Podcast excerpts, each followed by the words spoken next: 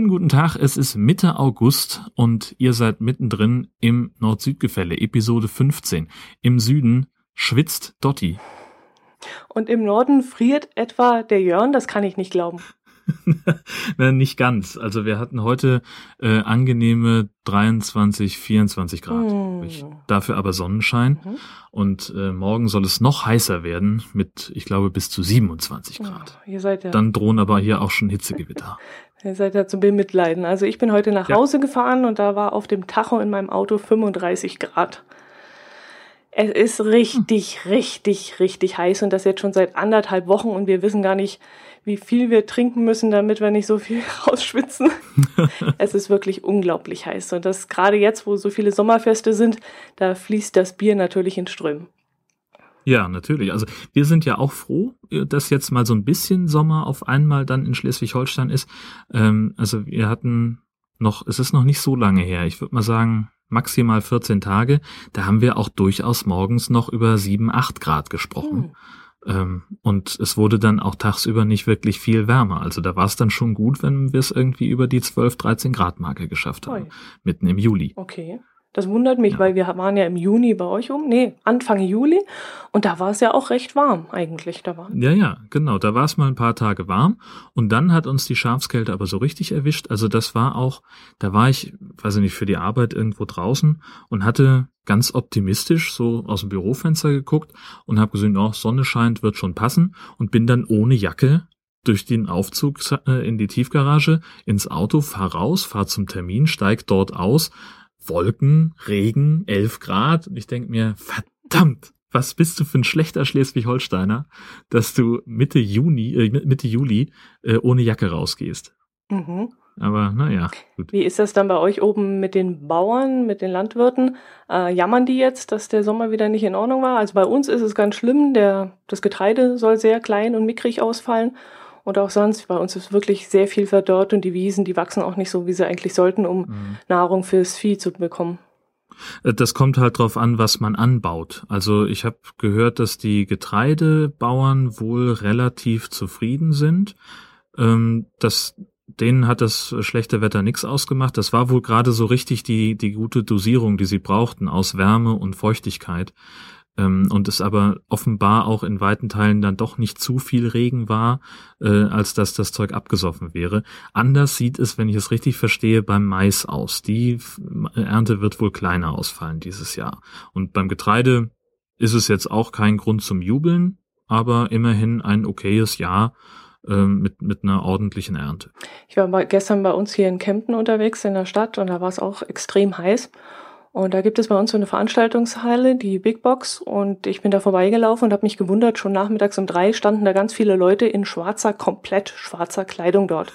Und hatte so ein bisschen Mitleid, weil da scheint genau die Sonne an dieser Hauswand hin und die haben richtig geschwitzt.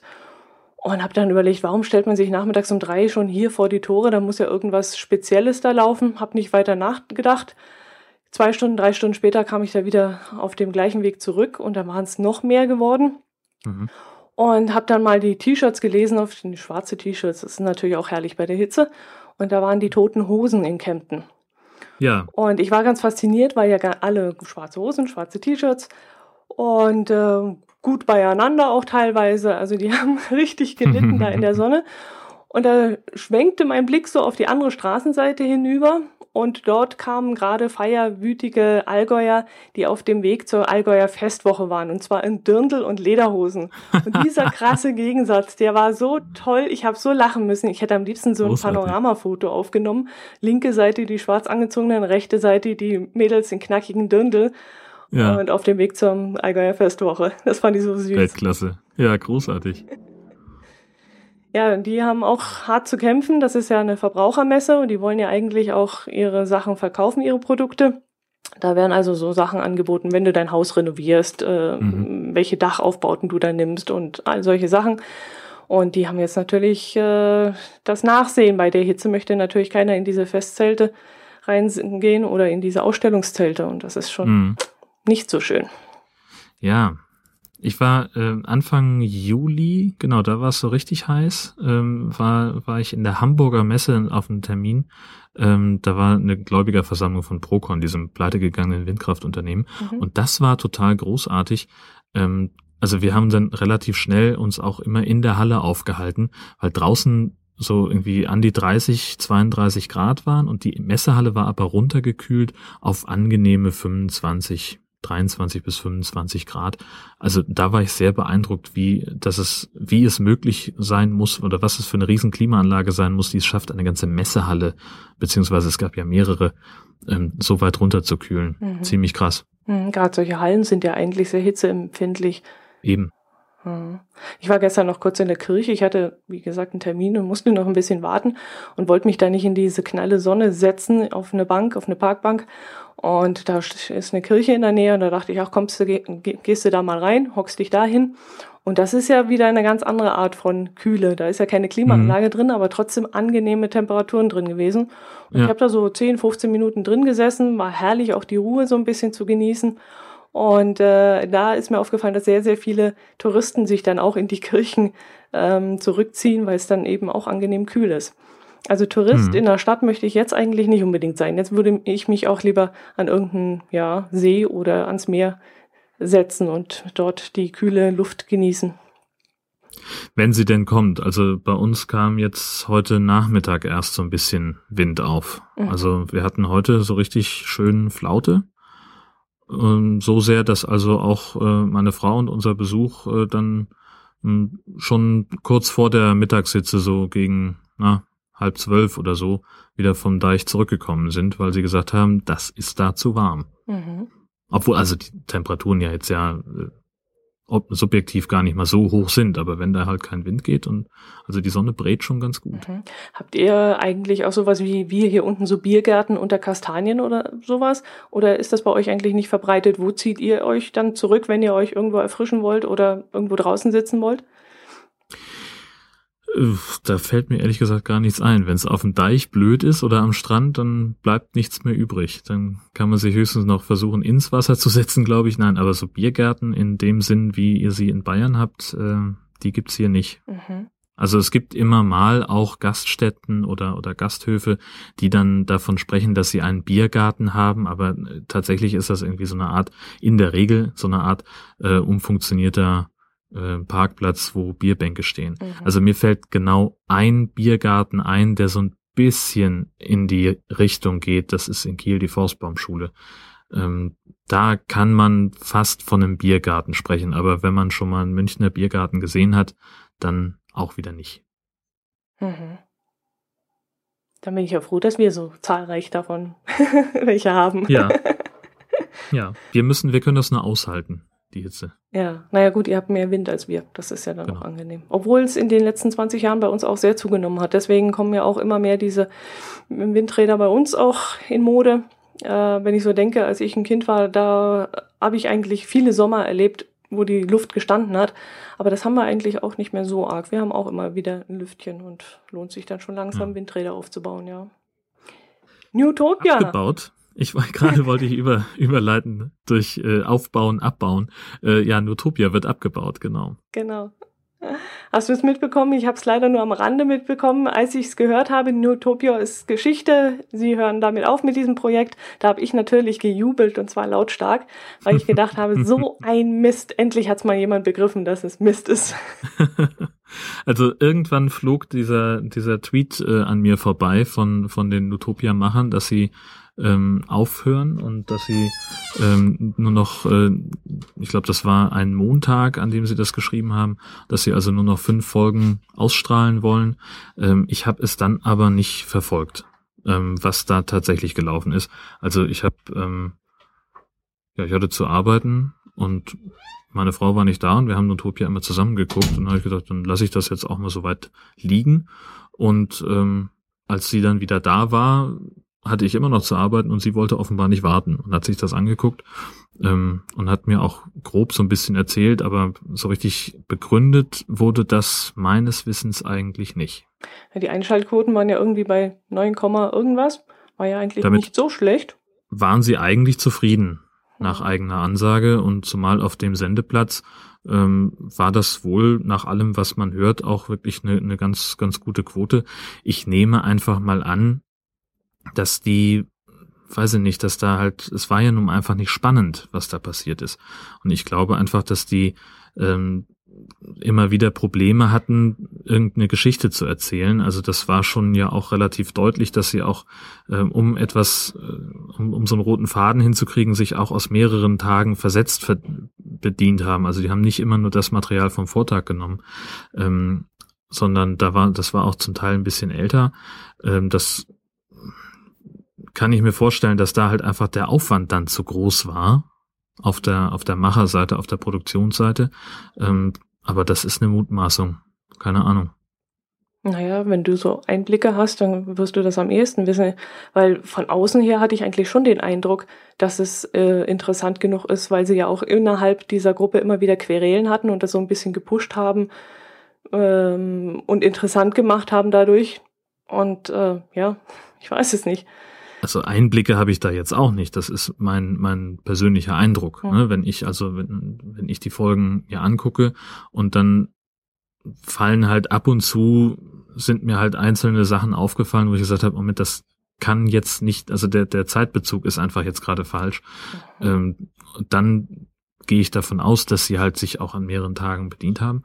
Und ja, mein Eindruck ist, dass es dann eben schwierig war oder schwieriger war, dass man viele Sachen, so diese ganzen Konflikte, die entwickeln sich natürlich ja auch über mehrere Tage oder gar Wochen. Ähm, und vielleicht muss man da auch einfach, um das besser darstellen zu können, ähm, weil es ja auch immer eine sehr reduzierte Form war, in der sie es präsentiert haben. Ne? Diese, die Bilder aus dem Haus oder aus dem Hof und dann diesen Aufsprecher dazu. Ähm, da ist es halt schwierig, das dann einzusortieren. Das wird ja beim Dschungel zum Beispiel ganz anders gemacht. Da gibt es halt diese kurzen Clips, die sind dann irgendwie zusammengeschnitten aus irgendwelchem äh, Material und das wird aber auch immer eingeordnet von den beiden Moderatoren. Das heißt, die erzählen eine Geschichte, können also zum Beispiel sagen, in den letzten vier Tagen hat sich da zwischen dem einen Kandidat und der einen Kandidatin so ein bisschen was angebahnt, knick, knack, zwinker, zwinker, und das gucken wir uns jetzt mal an. Und dann hast, kriegst du halt eine Zusammenfassung, dann ist es auch in Ordnung und dann ist es auch relativ leicht, das zu machen. Aber wenn du eine, eine Stundensendung produzieren sollst, die nur mit den Bildern aus dem Haus und einem vergleichsweise geringen Anteil von, von Offsprecher, also dieser Stimme aus dem Nichts, ähm, auskommen muss, dann wird's halt knifflig, da ja einzelne Geschichten rauszuarbeiten aus so einem Tag. Mhm.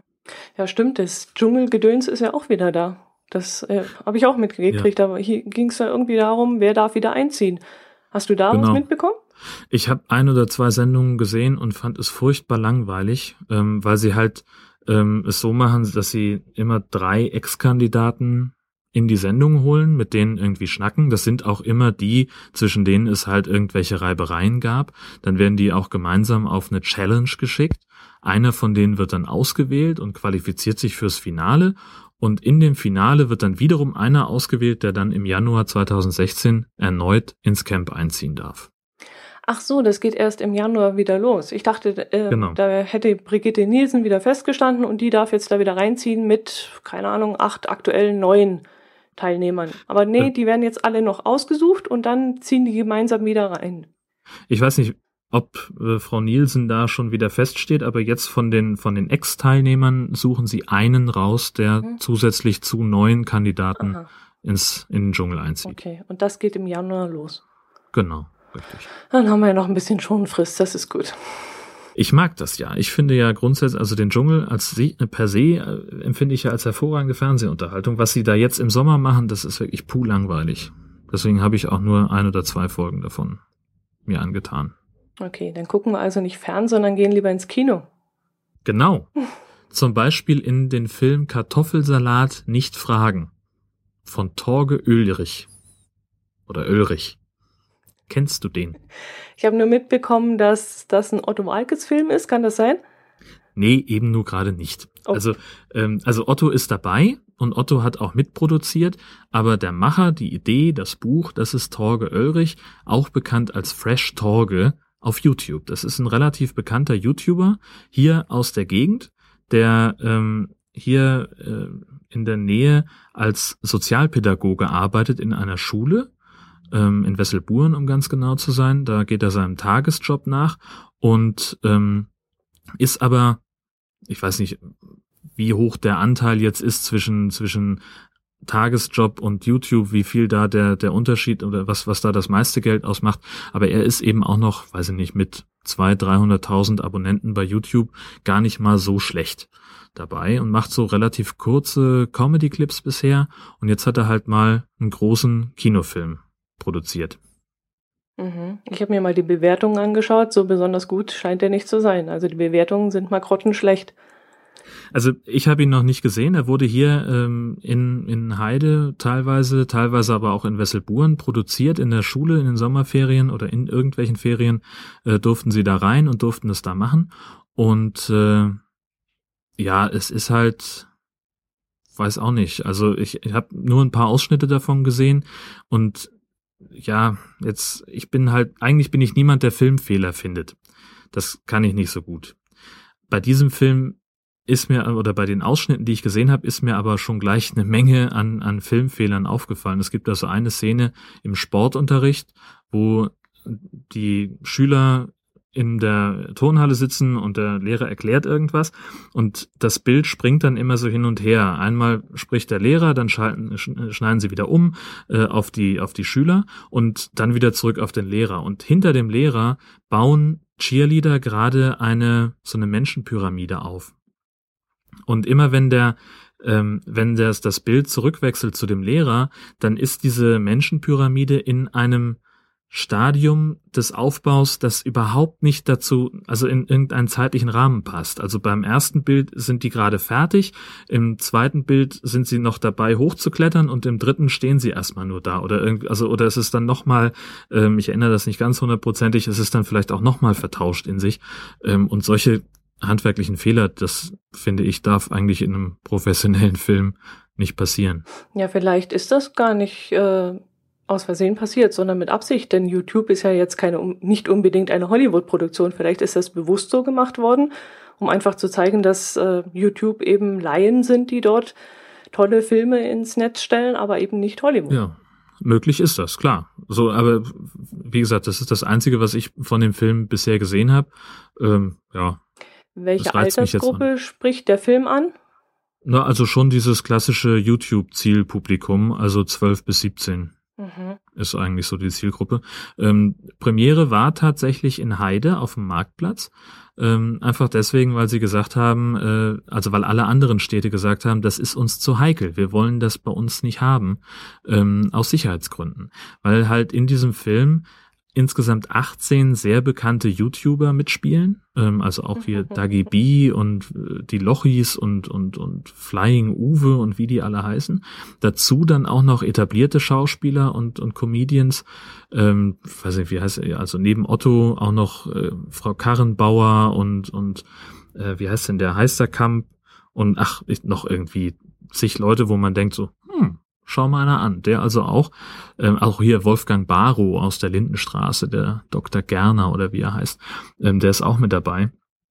Und ähm, da haben sie also, haben die anderen Städte gesagt, das könnte zu groß werden, wir haben Angst vor einer Massenpanik. Ähm, und da haben sie halt gesagt, gut, dann gehen wir nach Heide. Da gibt's den größten Marktplatz Deutschlands, da ist Platz und haben da eine kleine Bühne aufgebaut, haben ein bisschen abgesperrt, einen roten Teppich ausgelegt und dann haben sie da die Premiere gefeiert und das scheint auch ganz gut geklappt zu haben. Sie haben irgendwie so ein bisschen, also die selber haben mit 10.000 Leuten gerechnet, die Stadt sagte was von fünf. Am Ende wird's wohl irgendwas darunter gewesen sein oder, oder knapp in der Mitte. Ähm, aber insgesamt waren alle zufrieden. Ja, das kann bei YouTube schon passieren, dass so und so viele Fans kommen. Bei Podcaster nicht, da kommen nur ein paar. Das stimmt, genau. Dann war das ja eine Kinopremiere im Freien wahrscheinlich, oder? Dieses. Nee, gar nicht mal. Nee. Also sie haben, äh, die Party fand im Freien statt, richtig, natürlich auch bei Nieselregen und bisschen kühl. Ähm, und dann haben sie vom Marktplatz sind das so zwei, dreihundert Meter bis äh, zum Heider Kino. Mit, und da haben sie den Film tatsächlich in allen vier Sälen gezeigt, sonntags morgens von 10 bis 19 Uhr. Ähm, der Kinobetreiber freut sich natürlich, der hat irgendwie auf den Schlag irgendwie auf dem Sonntag 2500 Karten, glaube ich, verkauft. Ähm, das war also für ihn ganz in Ordnung. Und offenbar sind auch einige Fans tatsächlich nur zum, zum Feiern gekommen oder zum Angucken ihrer Stars, denn die haben den Tag über auf der Bühne Programm gemacht. Mhm, da war das also in Heide so, sogar ein Großereignis, wenn man das so sieht. So würde ich es fast sagen, ja. Oh. Ein Großereignis anderer Art hattest du ja auch in Wacken, habe ich mitgekriegt. Du hast ja in deinem eigenen Podcast, Jörn Schaas feiner Podcast, schon ausführlich darüber berichtet und auch ja. getwittert. Da war ja richtig was los mit diesem ganzen Match, oder? Ja, also das, äh, also äh, selbst die Veranstalter sagen, so schlimm hatten sie es noch nie. Ähm, also das war sehr, sehr krass. das muss man einfach sagen.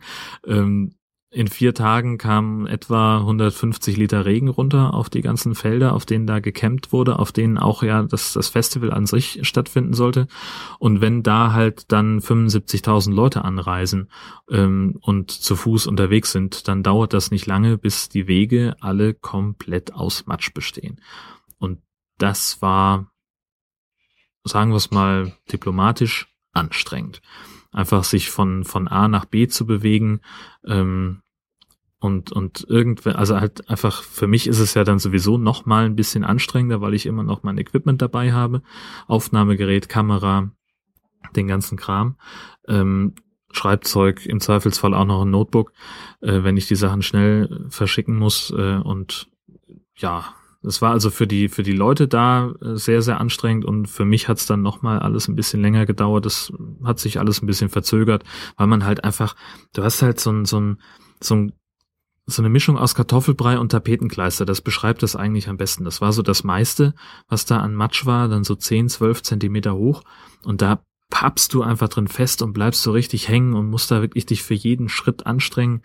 Ähm, dann gibt es auch immer wieder Stellen, wo dann vielleicht jemand mit dem Trecker durchgefahren ist. Da sind dann irgendwie so 30 Zentimeter tiefe Fahrrinnen, wo auch dann wieder Schlamm reingelaufen ist über die Tage. Mhm. Ähm, und man, dann sind da irgendwelche regelrechte Schlaglöcher dadurch, ähm, wo man dann auch ähm, gerne mal so bis kurz vor Knie versinkt. Also das war ganz schön heftig. Dazu kommt dann natürlich auch noch Wind, Regen und Kälte. Also da musste man sich schon sehr, also ich musste mich da sehr am Riemen reißen an manchen Tagen, ähm, also insbesondere an dem Mittwoch. War für mich äh, ziemlich einfach ein langer Tag. Ähm, und dann habe ich auch, naja, den Fehler gemacht, äh, dass ich einfach äh, so gegen 17.30 kam nochmal, also es hatte immer so ein bisschen geregnet und dann kam immer wieder die Sonne raus. Und ich habe dann äh, gesagt, naja, komm, da ist der nächste Schauer, dann ziehst halt die Jacke über und dann ist gut. Um 20 Uhr habe ich dann gesagt, hättest du mal verdammt nochmal die scheiß Regenhose angezogen, mhm. die auch noch im Rucksack lag. Da war es dann natürlich schon zu spät. Mhm. So, und da muss man sich dann wirklich sehr zusammennehmen. Ja, aber pünktlich ähm, zu den Konzerten ist es, glaube ich, besser geworden, oder? Ich habe mal einen genau. kurzen Ausschnitt gesehen und da sah es so aus, als wenn es nicht mehr regnen würde. Genau, es hat am, also die offizielle Eröffnung war am Donnerstagnachmittag um 15 Uhr. Da war es immer noch so ein bisschen tröpfelig, aber man hat schon gemerkt, dass sich das Wetter verändert. Und so richtig schön wurde es dann ab Freitag. Ähm, da kam die Sonne raus, da war es warm, da war der Wind auf einmal weg, der Boden trocknete ab. Das war dann also bis Freitagabend zum Teil schon so, ähm, weil das hab, war auch etwas, was ich als sehr anstrengend empfunden habe. Äh, normalerweise kannst du dich halt mal auch irgendwo einfach auf die Wiese setzen und kannst dich mal ein bisschen ausruhen. Das ging natürlich bei dem Matsch gar nicht. Also es gab sehr, sehr wenig Möglichkeiten, mal so ein bisschen einfach mal sich hinzusetzen und einfach mal sich auszuruhen. Ähm, und das kam dann am Freitag ganz allmählich wieder zurück, diese, diese Trockenheit. Also es ist dann relativ schnell abgetrocknet, längst nicht überall und längst nicht so sehr, dass man überall problemlos durchkam. Aber naja, zumindest für die Leute, die da auch noch zelten mussten, war es dann ein bisschen erträglicher. Also ich bin immer ganz froh, ähm, dass ich nur zum Arbeiten hinfahre, abends auch immer noch im Büro Sachen vorbereiten muss, weil die meisten Sachen, die wir machen, äh, für, dann für den nächsten Tag gedacht sind. Und ähm, dass ich dann sowieso ins Büro muss, das sind 20 Minuten von Wacken aus. Und vom Büro nach Hause sind es dann mit dem Auto nochmal fünf. Und da wäre ich ja blöd, wenn ich dann zum Camping wieder nach Wacken fahren würde. Das, das lasse ich schön sein. Ja, und das war die richtige Entscheidung. Ja, kannst dich zu Hause trockenlegen und aufwärmen und dann kann es am nächsten Tag wieder frisch gestärkt wieder losgehen. Genau, richtig. Hm. Ich hatte noch so gedacht, dass du vielleicht mit dem Wohnwagen dort bist, aber anhand deiner Twitter-Meldungen dachte ich, ach, er scheint wohl immer nach Hause zu fahren abends. Ja, genau. Also vieles hätte ich wahrscheinlich sogar mit dem Wohnwagen machen können. Ich weiß nur nicht, ob es auf dem Pressecampingplatz Strom gibt und ich glaube eben, das ist nicht so. Und dann ist es halt relativ schnell vorbei, nämlich mit der einen Akkuladung, die man dann im Notebook hat. Ähm, und abgesehen davon, ich hätte da auch, also ich wäre weder auf den Platz raufgekommen, noch wäre ich wieder runtergekommen. So matschig war das. Und ähm, was ich gesehen habe, wie Leute da rauffahren mussten, was sie alles unternehmen mussten, also da darf man seinen Wohnwagen nicht besonders lieb haben und sein eigenes Auto auch nicht, ähm, um das so hinzubekommen. Ähm, also nee, ich war froh, dass ich da einfach nur auf den Tagesparkplatz fahren konnte, mit dem Firmenwagen auch noch, wo ich mich auch einmal festgefahren habe. Ähm, das ging, war zum Glück relativ glimpflich, das hat dann gereicht, da kam gleich einer an, ähm, der sowieso zufällig da längs lief, der hat dann geschoben und dann war ich in nach einer Minute wieder frei. Ähm, aber ich habe mich da schon auf den Trecker warten sehen. Mhm. Ja, und hast du die Mu Musik auch ein bisschen genießen können oder war da jetzt aufgrund deiner vielen Arbeit nicht viel zu tun?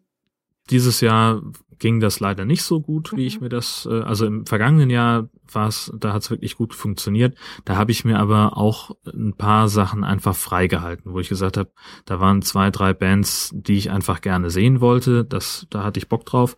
Ähm, und da habe ich dann dafür gesorgt, dass ich da auch Zeit habe. Ähm, das gab es in diesem Jahr nicht so sehr. Da waren einige Sachen, wo ich gesagt habe, okay, wenn ich da Zeit habe, dann gehe ich da hin und dann gucke ich mir das an. Ähm, ja, in dem es hat halt einfach nicht also es war jetzt nicht so, dass ich gesagt habe, das ist ein Pflichttermin, da muss ich unbedingt hin. Im Nachhinein schon, was ich so von einigen Konzerten gehört habe, die müssten richtig gut gewesen sein. Da habe ich mich ein bisschen geärgert. Ähm, aber andererseits bei den Sachen, die ich hätte sehen können, ähm, also ich habe ein Konzert ganz gesehen ähm, und, und ein anderes halb, da bin ich dann früher gegangen, weil ich halt einfach auch kaputt war und gesagt habe, entweder stehe ich jetzt hier noch bis zehn rum und, und guck mir das an ähm, oder ich fahre einfach nach Hause und leg mich ins Bett und das war dann die attraktivere Variante. Ich glaube, wenn ich, wenn es so trocken gewesen wäre, dass ich hätte sitzen können, wäre ich vielleicht noch da geblieben. Mhm. Weil es wirklich auch gut war. Es hat auch Spaß gemacht, das zu hören. Ähm, aber nee, da war ich dann so durch. Hat sich das Wetter in den Besucherzahlen bemerkbar gemacht? Nein. Nee. Nein. Also es sind wohl, ähm, es, es sind bestimmt einige Leute ähm, gar nicht erst angereist. Ähm, also es gibt ja immer Tickets auf eBay. Der, das ist zwar eigentlich nicht, nicht gestattet, ähm, aber man kann das halt schlecht unterbinden, weil die Tickets nicht mehr personalisiert sind. Ähm, und es ist auch jedes Jahr so, dass zum Vorverkaufsstart Leute die maximale Anzahl von Tickets kaufen, um sie dann kurz vor dem Festival gewinnbringend wieder abzustoßen. Ähm, das hat dieses Jahr jetzt nicht ganz so gut funktioniert. Also ich habe Preise gesehen bei eBay so um 50, 60 Euro. Ähm, es gab wohl auch welche, die für mehr rausgegangen sind, aber das war eigentlich so die, die Masse. Ähm, und da wird es mit Sicherheit auch Leute gegeben haben, die gesagt haben, man weißt du was, in die Matschepampe, da fahren wir gar nicht erst hin. Wir versuchen das Ticket irgendwie abzustoßen und bleiben schön zu Hause und gucken uns dann die Konzerte im Livestream an, wenn das geht. Mhm. Ähm, das kann man natürlich nicht auseinanderhalten, wer von denen jetzt wegen des Wetters nicht hingefahren ist oder wer es vielleicht auch gar nicht vorhatte. Mhm. Aber Sie Veranstalter sagen, dass ungefähr 75.000 Leute da waren. Ähm, und was so ein richtiger, also das war auch die Stimmung, die ich da wahrgenommen habe in den, in den Interviews, in den Umfragen mit den Leuten, die auch gesagt haben, ob Regen oder Sonne, Wacken muss einfach sein. Das ist Pflicht. Ja gut, und wenn da man dann mal halt die Karten so hat, ich weiß jetzt nicht, was sie kosten, aber wenn man mal die Karten hat, dann sagt man ja auch, man fährt auf jeden Fall hin. Ja, also zum, also die die Leute kaufen die Karten ja auch so ohnehin. Also die die gehen in der Nacht von also nach dem Konzert. Das also das letzte Konzert ist Samstagnacht, Samstag auf Sonntagnacht um drei zu Ende und der Vorverkauf beginnt in der Nacht von Sonntag auf Montag um 0 Uhr eins. Mhm. Ähm, da stehen in der Regel maximal 20 Bands schon fest, die da bekannt gegeben worden sind und die Leute kaufen die Tickets und die geben in diesem Jahr mit Vorverkaufsgebühr glaube ich 180, 190 Euro aus für die drei Tage, ähm, ohne zu wissen, wer da eigentlich alles kommt. Also von diesen 120, 130 Bands, die da spielen, sind 20 bekannt. und die Leute fahren einfach, kaufen erstmal mhm. blind drauf los. Ich habe auch äh, letztes Jahr zu meinem Geburtstag Karten gekriegt ähm, für die Zugspitze. Auf der Zugspitze gibt es ein, auf der österreichischen Seite ein Restaurant und da kann man dann Fondue essen. Und mhm. das ist ja auch, die Karten haben wir im Dezember gekauft. Und, ähm, also besser gesagt, ich habe sie geschenkt gekriegt zum Geburtstag. Und äh, da weiß man ja auch noch nicht, wie wird der Sommer und wie ist das Wetter da oben. Und das ist natürlich schon schön, wenn da oben die Sonne scheint und man einen herrlichen Blick hat in die, ins Tal runter. Klar, man hat immer noch das Fondue-Essen, aber mm, es, ja, es wäre natürlich wesentlich schöner, wenn auch das Wetter passt. Ja, klar. Und äh, wir sind dieses Jahr, wann war denn das? Ende Juli hatten wir diesen Termin und sind hingefahren. Und es waren anderthalb bis zwei Wochen vorher war nur herrliches Wetter. Und an dem Tag, wo wir uns da auf den Weg zur Zugspitze gemacht haben, hat es umgeschwenkt und es hat angefangen zu regnen, den ganzen oh Nachmittag. Verflixt. Und wir hatten ungefähr eine Stunde Anfahrtzeit und haben dann immer Richtung Zugspitze geguckt. Und es war wirklich so, alle Berge drumherum waren voll voller Wolken und voll im Regen gestanden. Und die Zugspitze hatte einen weißen Kranz drumherum und war dann in dieser Spitze ohne Wolken. Und wir haben so die Hoffnung gehabt, dass wir der trockenen Fußes hochkommen. Dann sind wir unten angekommen und sind mit der Bahn hochgefahren und da hat es angefangen zu stürmen und zu schütten und die okay. Gondel hat gewackelt wie blöd. Und da war dann so der Punkt, dass ich gedacht habe, komm, jetzt freust du dich einfach auf das Fondue-Essen, was soll das?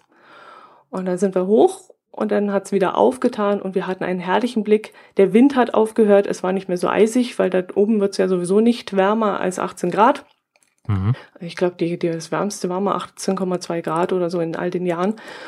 Und es hat aufgetan und der Wind hat aufgehört und wir hatten eine herrliche Sicht über das ganze Wahnsinn. Tal. Und es war wirklich traumhaft schön. Aber da ist es das ja auch so, man kauft die Karten und dann kannst du einfach nichts mehr machen. Entweder es wird was oder es wird nichts. Ja. Und so ist das bei so einer Veranstaltung, die man so weit im Voraus bucht, natürlich auch. Lässt genau, man sich einfach richtig. drauf ein. Genau. Und also das ging auch relativ schnell, dass die Leute sich drauf eingelassen haben. Also das war dann halt äh, so am Hauptanreisetag, dem Mittwoch, äh, ging das ganz schnell. So bis elf äh, meldete dann der erste Baumarkt aus Itzehoe, dass sie keine Gummistiefel mehr haben. Ähm, und ja, die Leute kamen trotzdem und haben dann halt die Sachen, die sie vielleicht noch nicht dabei hatten, auf dem Weg irgendwo eingekauft und haben sich dann halt irgendwie kommod gemacht mit dem, so, da muss man dann halt irgendwie durch. Ähm, und sobald dann die Sonne rauskam, waren sie auch alle halb nackt und in kurzen Hosen und, und äh, ähm, ja, und albern kostümiert, so wie sie halt immer sind in Wacken. Mhm. Ähm, so, und so waren sie aber vorher auch. Es war dann halt ein bisschen leiser und es war eben so ein, so ein Zusammenrückengefühl. Also das war eben auch so, das ist dann, da müssen wir jetzt gemeinsam durch, scheint so, scheint mir so das Gefühl gewesen zu sein, was da vorherrschte. Wenn, Wenn sie einer festgefahren hat, dann haben 15 Leute mitgeschoben, bis der wieder raus war.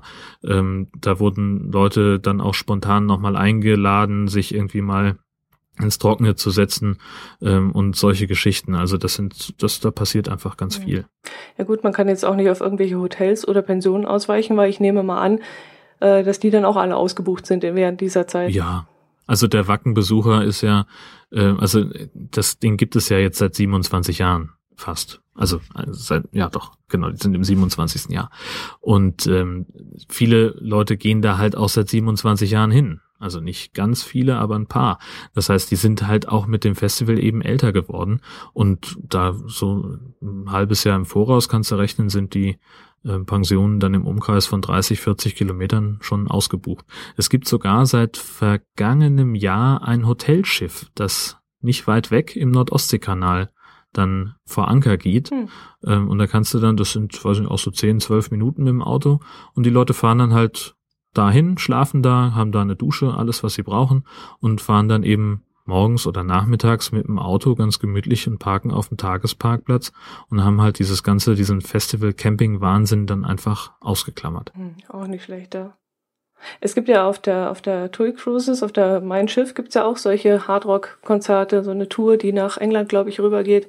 Das sind da, glaube ich, drei oder vier Ja, die Tage. Full Metal Cruise. Ja, genau ja. die. Mhm, das sind auch die Organisatoren Ach, vom Wacken, die, die, das machen. Ah, mhm, okay. Genau.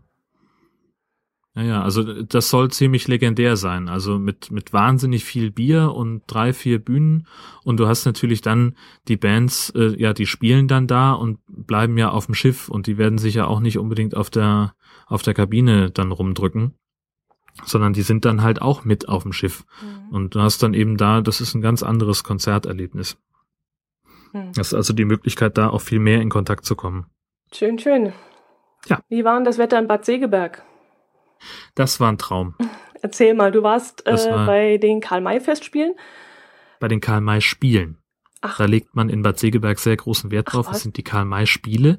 Die Karl-May-Festspiele finden woanders statt. Habe ich vergessen. es gibt noch einen Ort äh, in Elspe im Sauerland. Okay. Da sind die Karl-May-Festspiele und in Bad Segeberg sind es die Karl-May-Spiele. Okay, ich weiß jetzt das noch, dass ganz, es in Sachsen, wichtig. ich glaube in Raten, gibt's auch nochmal Karl-May-Spiele, aber wie die dort heißen, weiß ich nicht. Ja. In Bad Segeberg war ich übrigens auch schon. Aber das mhm. ist ne, gewesen 1992. Und als ich gehört habe, dass du jetzt dort warst, habe ich die alten Bücher wieder rausgezogen, die alten Alben und habe mal mhm. reingeguckt, wo wir da waren. Und zwar haben wir uns in Block D befunden und zwar in Reihe 8 Sperrsitz. Und ich habe die natürlich mhm. noch die Originalkarten. Und jetzt bin ich gespannt, Krass. wie viel hast du für den Eintritt bezahlt? Ich habe in Block I in der ersten Platzierungsgruppe für einen Erwachsenen 16,50 Euro bezahlt. Okay. Und für ein Kind 13,50 Euro. Okay. Ich habe 22 Mark 50 damals bezahlt. Da haben sie aber ganz gut angezogen. Ja. Na gut, aber es sind ja auch über 20 Jahre. Ne? Ja, ja. Das müssten jetzt inzwischen 25 Euro sein, also es passt. Ja, das schon. kommt ungefähr also, hin, ja. Für Reihe 8 bist du irgendwo bei 25 bis 27 mhm. Euro. Also auch ja. Die gleiche Preissteigerung. Bei mir war damals der Winnetou dieser Goiko Mitic und mhm. äh, Christopher Barker war mhm. der Old Schuhhand. Ah ja. Wir hatten, ähm, ich vergesse immer, wie der, wie der Knaller heißt. Bauer? Ralf Bauer? Ja, Ralf, Ralf Bauer als Old Firehand, genau. Und der andere. Und der andere, der Winnetou, Sosniok. Ja. Wie auch immer er mit Vornamen heißt. Herr Sosniok. Und wie war's? Ähm, es war, also ich fand's richtig toll. Also erstmal, das Wetter war natürlich richtig angenehm. Wir hatten gute Temperatur dafür. Das war also nicht zu heiß und nicht zu kalt. Es war trocken vor allem. Es war ziemlich windstill. Das war auch alles in Ordnung. Und ähm, dann hatten wir ähm, auch ganz okaye Plätze, fand ich. Also zwar relativ weit hinten, aber das fand ich ganz gut, weil ähm, es gibt da ja auch äh, nicht nur das Geschehen, das auf der Bühne selber stattfindet, sondern die reiten ja auch durchs Publikum oder da fliegt dieser Adler äh, da seine Runden durch durch die durch die Tribünen. Und ähm, auch Schauspieler laufen ja da zum Teil dann durch die Reihen. Und das fand ich persönlich ganz cool, das einfach von oben beobachten zu können, als dass ich mich unten, weil, also wir haben natürlich auch versucht, irgendwo so Bühnenplätze zu kriegen, ähm, aber im Nachhinein war ich ganz froh, denn die unten mussten sich schon immer umdrehen und mussten gucken, dass sie irgendwie das Geschehen hinter sich im Blick behalten. Mhm. Und das hätte ich, glaube ich, mich hätte das gestört. Mhm.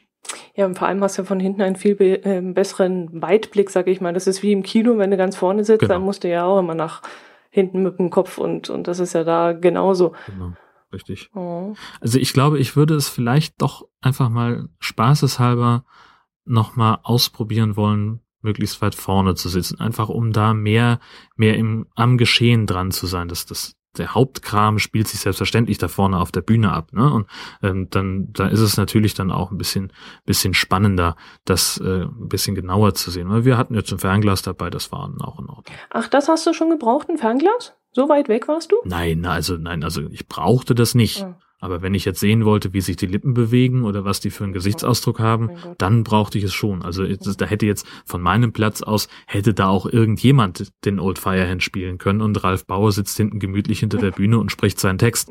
Also weißt du, das hätte ich jetzt halt nicht mehr unterschieden. Ähm, aber, ach nee, also Brauchen also wenn man kann man sie. Was weiß ich, von irgendeinem Feuer die Wärme spüren würde oder die Pferde, die vorbeigaloppieren und ein bisschen Dreck abkriegen würde oder so, dann würde ich sagen, das möchte ich mal von der ersten Reihe erleben. Aber ob da jetzt der Ralf Bauer gerade Playback spricht oder gar nicht spricht, das wäre mir jetzt auch egal. Ja, also einfach um den Vergleich zu haben, ist es mal, glaube ich, ganz cool. Ähm, aber ich bin auch andererseits ein Achterbahn-Hintensitzer. ich finde das, ich finde das auch besser hinten zu sitzen. Mhm. Aber in der Achterbahn hast du auch hinten mehr Action als vorne, finde ich zumindest. Ähm, und das habe ich auch schon einigen militanten vorne Sitzern empirisch nachweisen können. Also es, es hat beides seine Vorteile auf jeden Fall. Also du machst das ganze Achterbahnfahren in Amerika. Ich überlege gerade, ob das die MGM-Studios waren oder ob das Disney World war. Ist auch schon ein paar Jahrzehnte her. Mein Gott, bin ich alt. Ähm, da Sag doch sowas nicht, was sind mit 23? ja, genau. Nee, da, da, sind sie, da sind sie vorwärts gefahren mit einer Bahn. Und mhm. kurz bevor es bergab gehen sollte, wo man gedacht hat, ah, jetzt geht's bergab, haben die den Rückwärtsgang reingehauen und sind wieder zurückgefahren. Ach, und da ging das Ganze rückwärts den Berg runter. Und das war der Hammer. Das habe ich wirklich in so, in der Art noch nie erlebt. Das habe ich nur damals ja. in Amerika erlebt. Das ist natürlich aber auch ganz schön gemein, wollen ja. wir ehrlich sein. Wir werden jetzt ähm, bald Urlaub machen in Freiburg, wollen wir ein paar Tage mhm. verbringen. Und da ist ja der Freizeitpark dieser Rust. Und ja. da waren wir schon seit auch sehr vielen Jahren nicht mehr. Ich habe mich allerdings auf den Hosenboden gesetzt, als ich gesehen habe, dass das fast 50 Euro Eintritt kostet. Freizeitpark ist echt teuer. Richtig teuer. Ich glaube 42,50 für Erwachsene und dann kommen mhm. nochmal 5 Euro für einen Parkplatz dazu. Also richtig heftig. Aber ja. man muss es einfach alle paar Jahre mal wieder anschauen. Die bauen ja auch ständig weiter, bauen das Ganze aus. Genau. Und ich freue mich eigentlich schon drauf, dass wir das mal wieder sehen. Also was bei uns einigermaßen in der Nähe ist als, als also der erste richtig große Freizeitpark, der Heidepark in Soltau, ähm, der ist auch, also ziemlich frech mit dem Preis. Es ist auch so um die 40, 45 Euro. Da kriegst du dann halt aber auf der Homepage irgendwie zig verschiedene Gutscheinarten. Zwei für ein oder noch irgendwie 25 Prozent oder also du kannst ja irgendwie ganz verschiedene Sachen zusammen äh, sortieren und, und kannst da dann wiederum Geld sparen. Ähm, das finde ich dann ganz in Ordnung. Du musst halt, äh, weiß ich, habe ich lange nicht gemacht, äh, relativ lange im Voraus sich festlegen, mit wie vielen Leuten du kommst. Und wenn dann einer spontan abspringt, dann stehst du halt da alleine im Zweifelsfall oder als als Dritter in einer geplanten Vierergruppe äh, mit einem 2 für 1 Gutschein und und kommst musst dann halt im Zweifel den vollen Preis bezahlen. Mhm. Das ist immer so ein bisschen lästig. Und was die haben im Heidepark, ist so ein Wartezeit-Butler. Hm? Da kannst du gegen einen extra Obolus, kannst du dann sagen, okay, ich checke mich jetzt an dieser Fahrattraktion ein, wo jetzt eine Stunde Wartezeit ist und jetzt sage ich, okay, ich bin da. Dann läuft dann dein Wartezeit-Butler, das ist irgendwie so eine Art, wie so eine Eieruhr oder so ähnlich. Ähm, und nach einer Stunde gehst du dann hin und dann hast du, ist das, als hättest du da angestanden. Kannst also dann gemütlich was essen oder so. Oh. Und du kannst ja auch die Wartezeit komplett wegkaufen. Das geht dann natürlich richtig ins Geld. Mhm. Das geht auch. Du kannst, also es gibt so eine Express-Lane, die also für diese, ähm, weiß nicht, wie Wartezeit-Butler, sage ich jetzt einfach, ich weiß nicht, wie der offizielle Name ist, aber dafür gibt's dann spezielle Spuren und dann kannst du daran vorbeigehen. Und damit das eben nicht jeder macht, sind die eben dann auch enorm teuer. Da reden wir also schon über einen Betrag von mehr als 100 Euro für mhm. die super Vollservice-Variante. Mhm, mhm. Wobei das auch ein Erlebnis ist, wenn du dann an den Schlangen vorbeimarschierst. Ja, klar. Ich war auch damals, als wir da in Bad Segeberg waren, da waren wir auch in, im Heidepark, aber daran kann ich mich jetzt so gar nicht mehr erinnern. Wir waren damals auch im Serengeti Tierpark. Mhm. Den haben wir damals äh, angeschaut und das war ja. In Hodenhagen. In Hodenhagen, genau. Was waren das? Das war ja 92. Ja, das könnte hinhauen. Da fuhren nämlich vor uns, wir haben dann diese Bustour gemiet, äh, gebucht. Mhm. setzt du dich in so einen kleinen Bus rein und dann wird dir auch noch ein bisschen was von den Tieren erklärt und der Fahrer hält dann irgendwo an, macht die Seitentür auf und füttert die Tiere. Und meine Eltern hatten mir das geraten, diese Tour zu buchen und nicht selbst mit dem Auto reinzufahren, weil das kann man ja auch. Ja. Mhm. Ähm, und viele Ostdeutsche hatten damals mit ihrem Wartburg und mit ihrem Trabi und so, wollten das Geld natürlich sparen, diese Zusatzkosten ja. und sind mit dem Auto reingefahren. Und da haben wir dann, als die Paviane kamen, gesehen, wie die Paviane dann an die Rückseite des Autos gesprungen sind, sich dort an dem Wischer festgehalten haben und die Gummilippen aus den, aus oh den Verglasungen rausgezogen haben und aus, ja. vom, vom Wischer weg. Und da waren wir heilfroh damals, dass wir mit unserem, das war ein Audi ja. Quattro oder was das war, ja, uralten ja. Auto, ähm, dass wir da nicht mit reingefahren sind, weil sonst hätten die uns auch das Auto zerlegt. Ja, natürlich. Und du unterschreibst selbstverständlich einen Haftungsausschluss. Ja. Ne? Und lass mal am Auto irgendwas sein, wenn da so ein Nashorn rankommt und das Auto mal kurz durchrüttelt, da schnell mal eine Beule drin. Ja, aber äh, um mal zurückzukommen zum Karl May, mhm. wo wir eigentlich angefangen hatten. Ja, wir schweifen ab. Ja, super.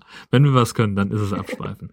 ähm, also ich mochte das, wie gesagt, äh, erstmal die, die, die Kulisse ist ja wirklich großartig. Man sitzt da in so einer, auf so einer Tribüne, ähm, guckt da in dieses, in, in wie, ja, so den, nach unten auf diese, äh, auf das eigentliche Geschehen und dann türmt sich da so der Segeberger Kalkberg hoch und äh, rechts davon ist dann auch noch natürlich so ein bisschen Bühnenbild und sowas. Also das sieht einfach ganz fantastisch aus. Ähm, das ist abends auch richtig schick ausgeleuchtet. Also man merkt einfach, dass die da jahrzehntelange Erfahrung haben. Ähm, technisch wirklich eine Sensation.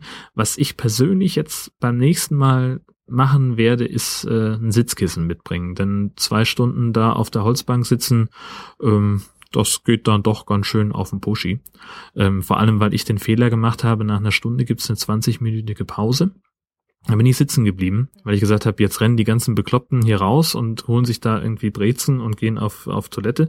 Musste ich nicht, hatte auch keinen Hunger habe gesagt, dann bleib ich schön aus dem Gedränge raus. Aber es wäre auch schlau gewesen, sich ein bisschen die Beine zu vertreten. Ähm, das habe ich dann so gegen Ende der Veranstaltung gemerkt. Da wurde es dann doch ein bisschen, ja, schmerzhaft. Mhm. So. Und das Stück selber, ähm, einfach, also das war nett. Ähm, bisschen klamaukig, schon ein bisschen drauf bedacht, dass das auch Kinder lustig finden. Ähm, aber schon, also ich weiß jetzt, keine Ahnung, ich kenne die Story nicht äh, vom, vom Tal des Todes, ähm, wie nah das an der, an der Vorlage ist, ähm, ob es da überhaupt eine Vorlage gab ähm, von Karl May, an der man sich entlang gehangelt hat, oder ob die Geschichte dann sozusagen frei ähm, erfunden wurde. Ähm, aber insgesamt, also das, das war halt so dieser, dieser Winnetou-Teil mit durch die Prärie reiten und schlaue Sätze sagen über den großen Geist und die Welt und so weiter. Ähm, dann gab's natürlich auch ähm, Hauen und Schießen und Reiten. Und was sie auch dabei hatten, das war, das hat die Veranstaltung so ein bisschen äh, in die Länge gezogen. Ähm, ein, eine Figur, ähm, Heinz Erhard Witzigmann oder so ähnlich. Ähm, das war halt so ein, so ein kleiner, knubbeliger Typ, der an den unpassendsten Stellen immer wieder auftauchte, auch merkwürdigerweise mit einem, mit einem motorisierten Fahrzeug, hm. was ich jetzt da nicht so richtig zuordnen konnte, wie das da in die Zeit passen soll. Ähm, und der hat so auch zwar sehr gut, aber auch manchmal ein bisschen zusammenhanglos, äh, so eine Heinz-Erhardt-Nummer gemacht. Also der hat dann immer, der war so, ja, wie, wie Heinz Erhardt, wie man ihn kennt aus seinen Filmen, nimm den und setzt den in den wilden Westen. Und dann hast du das, was da, was da passiert ist. Sehr witzig und auch sehr originalgetreu. Aber ich habe den Zusammenhang mit Winnetou nicht hundertprozentig verstanden. Ja gut, Sam Hawkins kann es nicht gewesen sein und dieser, dieser andere. Sam Hawkins gab's ja auch. Ja, der war also, ja auch da. Okay. Wenn ich mich nicht irre sagt er immer. Ja, genau. Ja. wenn ich mich nicht irre, ja, genau. genau. Ich irre mich niemals, wenn ich mich nicht irre. das war so ein Zitat von ihm. Also sehr, sehr witzig. Und was ich auch mochte, war, dass sie halt auf die, ähm, auf, auf die anderen Sachen der, der Gastrollen mit eingestiegen sind. Also ähm, da spielt zum Beispiel Barbara Wusso mit, die in der Schwarzwaldklinik dabei war. Und dann wird sie halt gefragt, kennen Sie den Schwarzwald? Und sie, nein, da war ich noch nie, ich komme aus Mexiko. so. Und ja, das, sowas. das ist schon wieder witzig, aber ein Heinz Erhardt da mit einem irgendeinem modernen ja. Fahrzeug, das finde ich jetzt auch seltsam. Ja, also das, das war komisch. Oder auch Ralf Bauer, ganz großartig, äh, steht da irgendwie umzingelt von Indianern und, und wird dann in letzter Minute gerettet.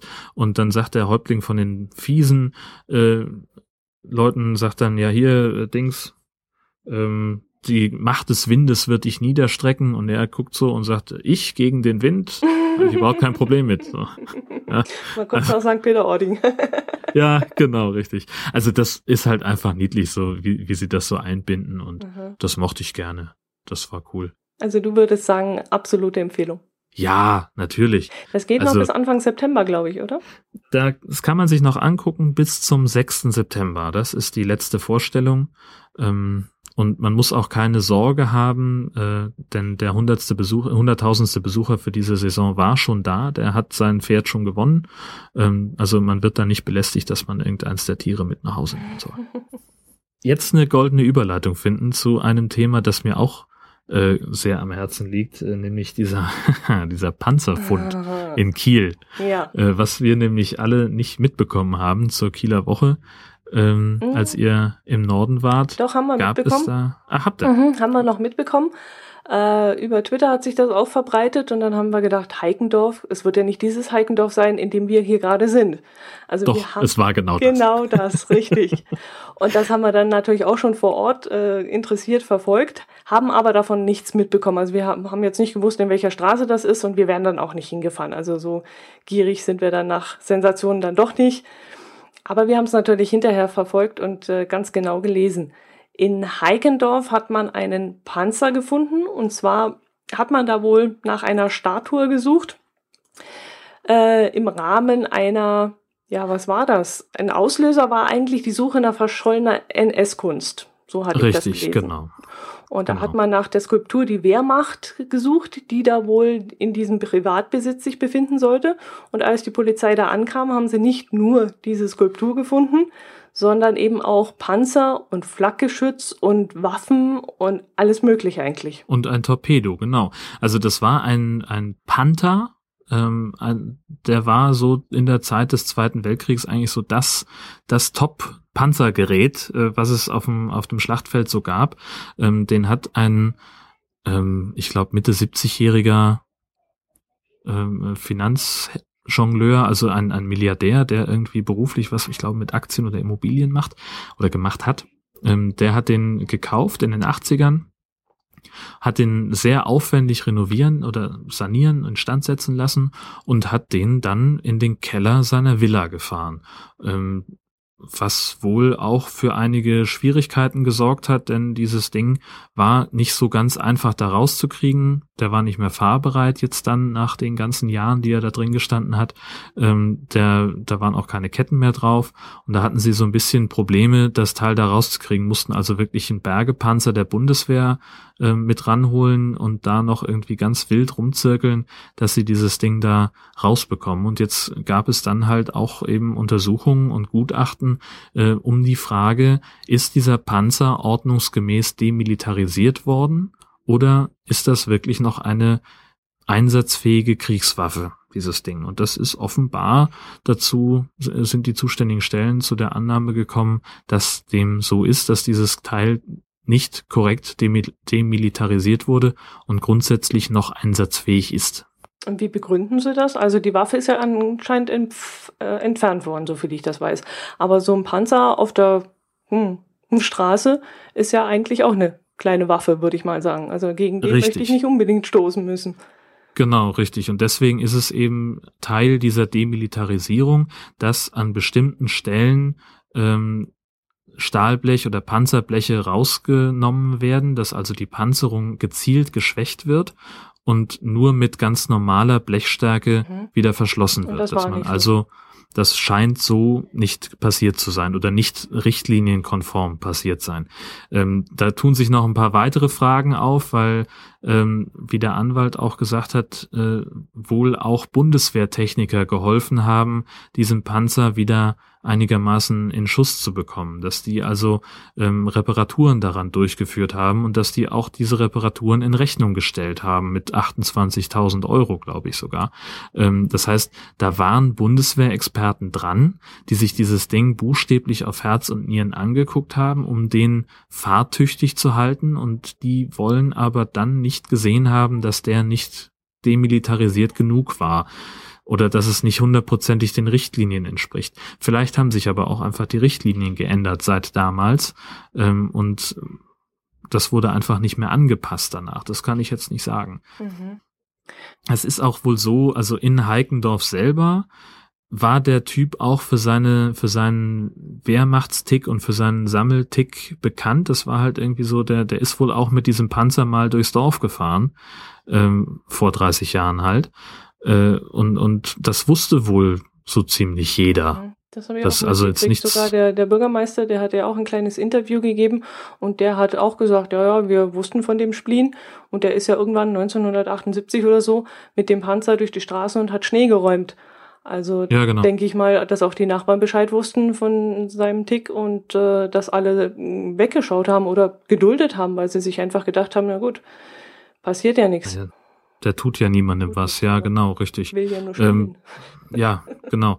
Also ja, das ist immer die Frage, ob, wie man das nennen soll. Ist das nun weggeschaut oder ist das so, ja, keine Bedrohung gesehen? Kein Kläger da, kein.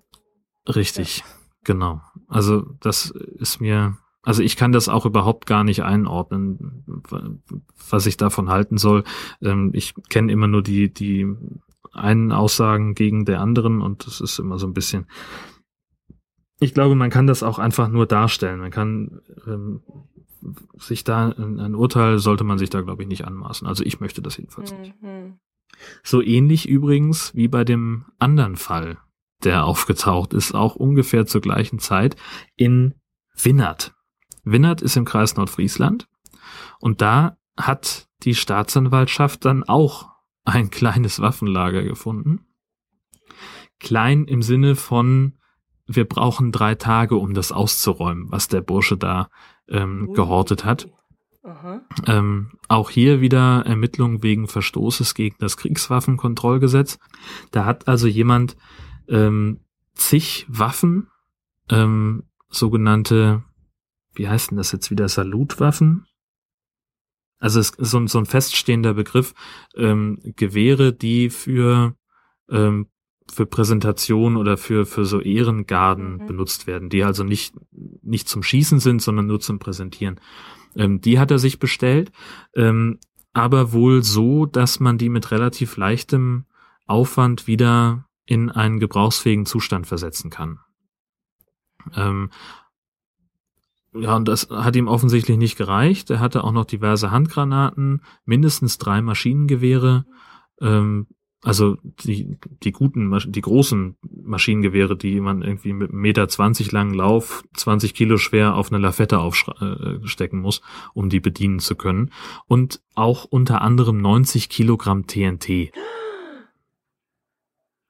Ach, das glaube ich jetzt nicht. Ist aber so. Wo kriegt also, man das? Sagt die Staatsanwaltschaft. Eismann um die Ecke oder wo kriegt man Keine Ahnung. ich weiß es nicht. Also die, die Knarren hat er sich wohl irgendwo in Osteuropa bestellt. Da gibt es das wohl auch ja. relativ legal in, über den Versandhandel. Wie die jetzt natürlich durch den Zoll gekommen sind oder ob er, also das, ich weiß es nicht, wie das so ganz genau funktioniert. Aber ich habe mich damals auch schon immer beim A-Team gefragt, wo kriegen die ihre Knarren und die Munition her? Der Typ hat's, hat's geschafft. Mhm. Also der hatte, also es war nicht nur Knarren da, sondern eben auch Munition und, und diverse andere Geschichten.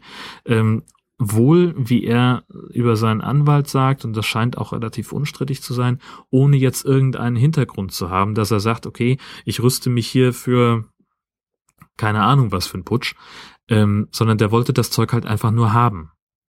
Aber andererseits 90 Kilo TNT. Mhm im Keller seines Hauses zu lagern. Mhm. Das ist schon. Das ist kein Spielzeug mehr. Also das. Nee. Da bringt er andere nee. Leute in Gefahr. Also das ist was ganz was anderes als der gute Mann in Heikendorf. Richtig. Und ich weiß auch gar nicht, wie jetzt der Stand der Ermittlungen ist. Also die ähm, Polizei sagt selber, der Kampfmittelräumdienst war da drei Tage im Einsatz. Eine der Handgranaten haben sie noch im Garten gesprengt in so eine, da gibt's irgendwie so, ein, wie so eine Stahlkugel, wo die dann reinkommt und dann wird die da kontrolliert zur Zündung gebracht, dass sie also niemanden gefährdet. Ähm, und das hat eine echt Weile gedauert, bis sie den ganzen Kram abtransportiert haben. Und dann haben sie einen Teil davon ein paar Tage später ähm, im Rahmen einer Pressekonferenz präsentiert. Und mein lieber Scholli, also das ist ein Arsenal, mit dem man, also von der Pistole, wie gesagt, bis zum ähm, bis zum MG3, das auch heute noch bei der Bundeswehr im Einsatz ist. Ich weiß nicht, wie man an sowas rankommt. Ja, unfassbar. Was ist denn da ja. bei euch oben los? Das ist ja ich unglaublich. keine Ahnung. Ich weiß Eine Bombenstimmung da oben. Ja. ja, sage mal. Also so einen möchte ich auch nicht neben mir wohnen haben.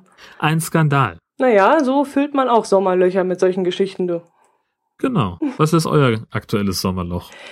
Ja, so aktuell ist es gar nicht mehr. Es war im Juli, glaube Juni, Juli ging es bei uns hier unten durch die Medien. Es ging um den berühmten Brauchtum, nämlich ob Kuhglocken Tierquälerei sind oder nicht. Oha. Und da ging es wohl gerade in der Schweiz. Da war eine ähm, Tierschützerin, eine dreifache Mutter und Veganerin. Ich weiß nicht, wie weit das wichtig ist, wenn man so einen Bericht schreibt.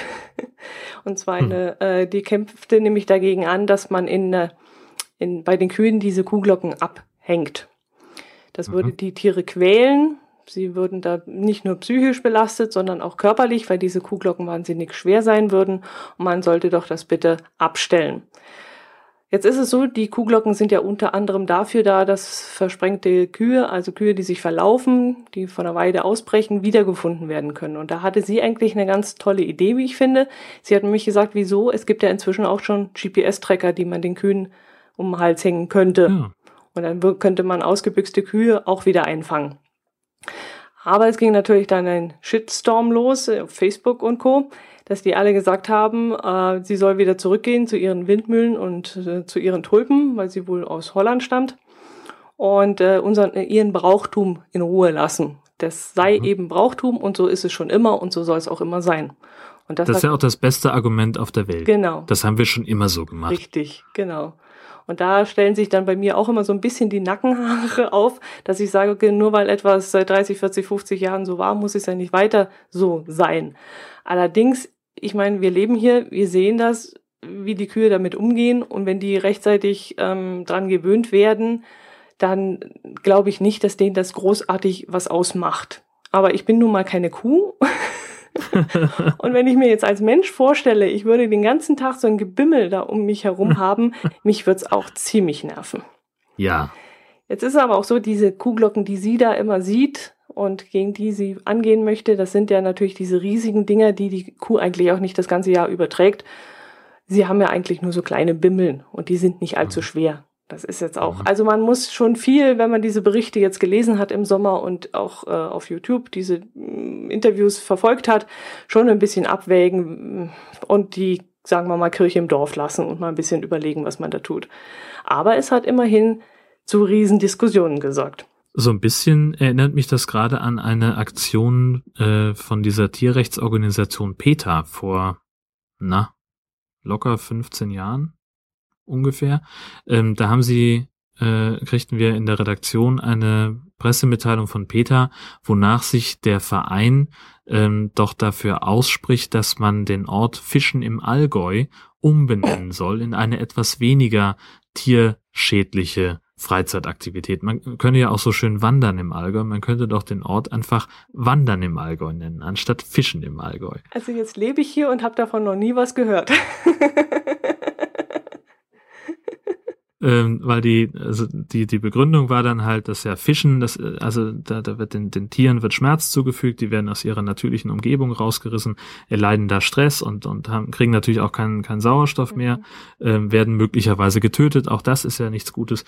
Da haben wir also damals in der, in der Redaktion haben wir erst herzhaft drüber gelacht und haben dann gesagt, ja komm, ist Sommerloch, da machen wir es halt, haben ein kurzes Interview mit denen geführt und natürlich auch mit dem Bürgermeister von Fischen im Allgäu gesprochen, der davon auch schon gehört hatte. Äh, und der sagte dann also den, den ganz klaren Satz, Fischen im Allgäu, bleibt Fischen im Allgäu. Kann man denn dahin? Also, Auf jeden Fall war es ein netter Werbegag dann. Ja, also ich, das ist, glaube ich, auch eine, eine Werbemaßnahme von denen, dass sie halt einfach ein, zweimal im Jahr äh, völlig unsinnige Forderungen aufstellen, per Pressemitteilung verbreiten, damit dann wieder irgendjemand sagen kann, hier, guck dir die bekloppten Tierschützer an, aber sie kommen dann halt in die Presse. Mhm. Was sie mit ihren normalen Botschaften vielleicht nicht schaffen würden. Mhm. Wobei die Peter, äh, gerade aktuell, weil du das mit dem Fischen gerade ansprichst, es gibt bei uns einen Ort Memmingen und der hat einmal im Jahr Fischertag und da wird mhm. der Stadtbach äh, gereinigt von allem, was darin ist. Also das Wasser wird abgelassen und zuvor werden nämlich die Fische rausgeangelt. Aber nicht mhm. nur geangelt, sondern die Männer springen, also die einheimischen Männer, es dürfen nur Memminger sein, springen dann bei einem, ich glaube, es ist ein Böllerschuss, wenn ich mich nicht recht erinnere, ja, Böllerschuss, springen sie alle ins Wasser mit einem Mal und versuchen dann in möglichst kurzer Zeit die größten Fische aus diesem Bach zu holen. Und mhm. da sagt natürlich Peter, das ist ein Riesenstress für diese Fische. Ja. Und da bin ich, da bin ich dann auch wieder so, okay, der Bach muss gereinigt werden, die Fische müssen rausgeholt werden, aber warum passiert das nicht auf tierfreundliche Art und Weise? Warum muss das mit so einem Krawall und mit so einem Getöse? Das haben wir schon immer so gemacht. Genau, genau das. Das ist Tradition und das bleibt auch. Und das ist auch wieder sowas, das muss man halt von beiden Seiten sehen und mal Kompromisse vielleicht finden und sagen, kann man es auch mal eine Nummer kleiner machen und auf andere Art und Weise, weil das finde ich auch ziemlich heftig, was dann da abgeht. So ist es mit diesen Traditionen. Genau. Wir haben auch eine kleine Tradition. Wir kriegen nämlich immer wieder mal Fotos zugeschickt von unseren Hörern zu besonders kuriosen Automaten. Oh, war wieder was dabei? Ja, und zwar die Silke hat uns was geschickt von einem Automaten in der Nähe von Währing. Das ist zehn Kilometer südlich von Augsburg. Und da mhm. gibt es, sie schreibt zwar ziemlich langweilig, nur frische Eier und Nudeln. Aber sie hat auch ein Schild fotografiert, was ich wahnsinnig interessant fand. Da stand nämlich drauf, liebe Kunden, in den Fächern 43, 44 und 45 gibt's wieder Junghenneneier im Kilokarton. Oha. Ich kenne das heißt, die Schachteln. Ein Kilo Eier. Ja, ja, genau. Ich kenne die Schachtel mit zehn Eier. Ich kenne die Schachteln, ich glaube, es gibt auch zwölfer Packs. Ich kenne die Platten mit 30 Eiern. Aber ich habe mir natürlich überlegt, wie viel Eier sind jetzt ein Kilo? Ich glaube, ist man da nicht relativ nah an den zehn oder zwölf Eiern dran? Gefühlt? Also nicht, dass ich jemals eine Packung Eier gewogen hätte. Das glaube ich nicht. Was wird denn so ein Ei wiegen? Das hat doch nicht mehr als 20, 30 Gramm. Keine Ahnung. Ja, stimmt aber, hast du recht. Oder? Was, was weiß ich über Eier? Ich keine Ahnung. das sind nicht, du machst morgen mal Pfannkuchen und dann wiegst du mal vorher bitte schön die Eier. Ich genau. weiß auch nicht, in, jeder, in jedem Backrezept heißt es ja drei Eier. Aber mhm. da steht da nicht, äh, keine Ahnung, 60, 90 Gramm Eier. Stimmt auch wieder. Also ich fand jedenfalls das Foto sehr hübsch und habe gesagt, das ja, nehmen wir auf jeden großartig. Fall. Großartig. ja. Weltklasse, was es alles gibt. Und hier deswegen auch wieder die Aufforderung, liebe Hörerinnen und Hörer, schickt uns solche tollen Fotos. Ähm, wir freuen uns riesig drüber. Und damit hätten wir es auch schon fast wieder. Genau. Wenn wir nicht noch, ähm, ich glaube, wir haben noch irgendwie Twitter-Follower dazu bekommen. Du hast da immer mehr den Überblick als ich. Ja, wir haben, äh, was haben wir denn? Sechs, sieben. Also, wir haben den Herrn von Flausch, Herr Kanin. Hm, da Grüße. Flug-verspätet.de hat sich uns angeschlossen. Ah, Follow the World. dafür auch Werbung gemacht. Genau. Follow the World mit Sandra Kollerer. Gerhard Walter ist mit dabei. Stollfuß und Michael Pfaff vom Podcast Making Tracks und der hat uns auch erwähnt in seinem Podcast und eine Hörempfehlung ausgesprochen. Der hat über Umwege über meine Hörmupfel hierher gefunden und deswegen sage ich herzliche, herzliches Willkommen an Micha. Schön, dass du uns jetzt auch hier hörst. Und selbstverständlich auch an alle anderen. Toll, dass ihr dabei ja, seid und unsere Qualitätstweets genießt jeden Monat, die wir jeden Monat auch so konsequent vergessen. Mein ah. Gott, das ist immer eine unglaubliche Peinlichkeit. Ich habe letztes Wochenende ein Foto von meiner Brotzeit gepostet. Na, immerhin. immerhin den Leuten ein bisschen den Mund wässrig gemacht. Wir waren im sehr, sehr hübschen Biergarten mit die besagten Kastanien und äh, ohne Wespenplage. Also da war ich ganz froh drum. Wir haben das ist auch noch Probleme so gehabt. Richtig. Ähm, ich, wir nämlich hier auch nicht. Also ich lese immer in den Zeitungen von einer Wespenplage mhm. und also im Norden, also ja klar, jetzt gibt es halt langsam Wespen. Ähm, aber ich finde jetzt auch nicht mehr als als in den in den Jahren davor mhm. gefühlt. Aber es scheint irgendwie im Rest Deutschlands so zu sein, dass da also man regelrecht überfallen wird. Ähm, ich persönlich bin auch jemand, also ich habe wenig Probleme mit Wespen. Also ich habe gerade vor zwei Tagen mit einem Kollegen zum Mittag gegessen ähm, und wir saßen draußen auf der Terrasse und äh, da kam eine Wespe angeflogen und er sprang direkt auf und rannte weg und, und hat sich ins Haus verkrümelt und die Wespe hat sich da nicht so richtig von beeindrucken lassen und flog dann noch so ein bisschen bei uns rum. Und ich bin dann halt eher jemand, ich schieb sie dann halt so weg äh, und sag dann, nu, hier am Tisch hast du nichts verloren, bitte entferne dich. Ähm, hilft auch nicht, kann ich dazu schon mal sagen. Ähm, aber es ist, es ist sehr spannend, wie unterschiedlich Leute auf Wespen reagieren. Was für mich hervorragend funktioniert, ist einfach sie mit aller möglichen Kraft, die man so hat, einfach anpusten ähm, das nervt die echt, dann hauen die ab. Soll man aber, aber angeblich auch nicht machen. Also ich habe jetzt auch einen Bericht so? gelesen, da hat es geheißen, man soll das nicht machen, das würde sie aggressiv machen. Kann ich mich dir aber eigentlich nur anschließen. Bei mir funktioniert hab das ich bisher noch nie erlebt. Ja. Das ist ja wie Wind. Einfach anpusten, ja. die denken, da kommt ein Wind und äh, fliegen alleine weg. Also genau. Richtig. Nee, so ging es mir auch. Also ich habe auch kaum etwas bemerkt. Wir hatten zwar bei uns an der Garage wohl ähm, ein paar Wespen, die da ihr Nest bauen wollten. Das haben wir aber rechtzeitig im Frühsommer entdeckt und entfernt. Ein Kollege hat es dummerweise in seinem, ja, in der Ecke bei seinem Fenster, hat jetzt das Fenster geschlossen und ist da irgendwie dann rangekommen und da ist das Wespennest runtergefallen. Aua. Und zwar das aufs, mögen sie ja auch nicht. Vordach. Und da sind die natürlich ganz wild geworden. Ja. Und da ist er dann mit dem Wasserschlauch aufs Dach, hat das Ganze runtergespült und ist Gott sei Dank nicht äh, gestochen worden, aber da hat er auch mal so einen Schreckmoment gehabt. Aber ich Ja. muss ganz ehrlich sagen, auch wir, wenn wir irgendwo beim Eisessen waren oder irgendwo eingekehrt sind, wir hatten ganz, ganz wenig Probleme dieses Jahr. Ich verstehe auch Also- nicht, wo sie sind. Wie gesagt, jetzt so in den letzten drei, vier Tagen merke, stelle ich das fest, dass immer mal eine Wespe ankommt, aber auch immer einzelne. Mhm. Ähm, und die sind dann auch relativ schnell wieder verschwunden. Mhm. So. Ich habe gelesen, Nee. dass die normalerweise gehen die ja auf Aas, deswegen kommen sie auch gerne, wenn man grillt oder irgendwie Wurst rumliegen hat.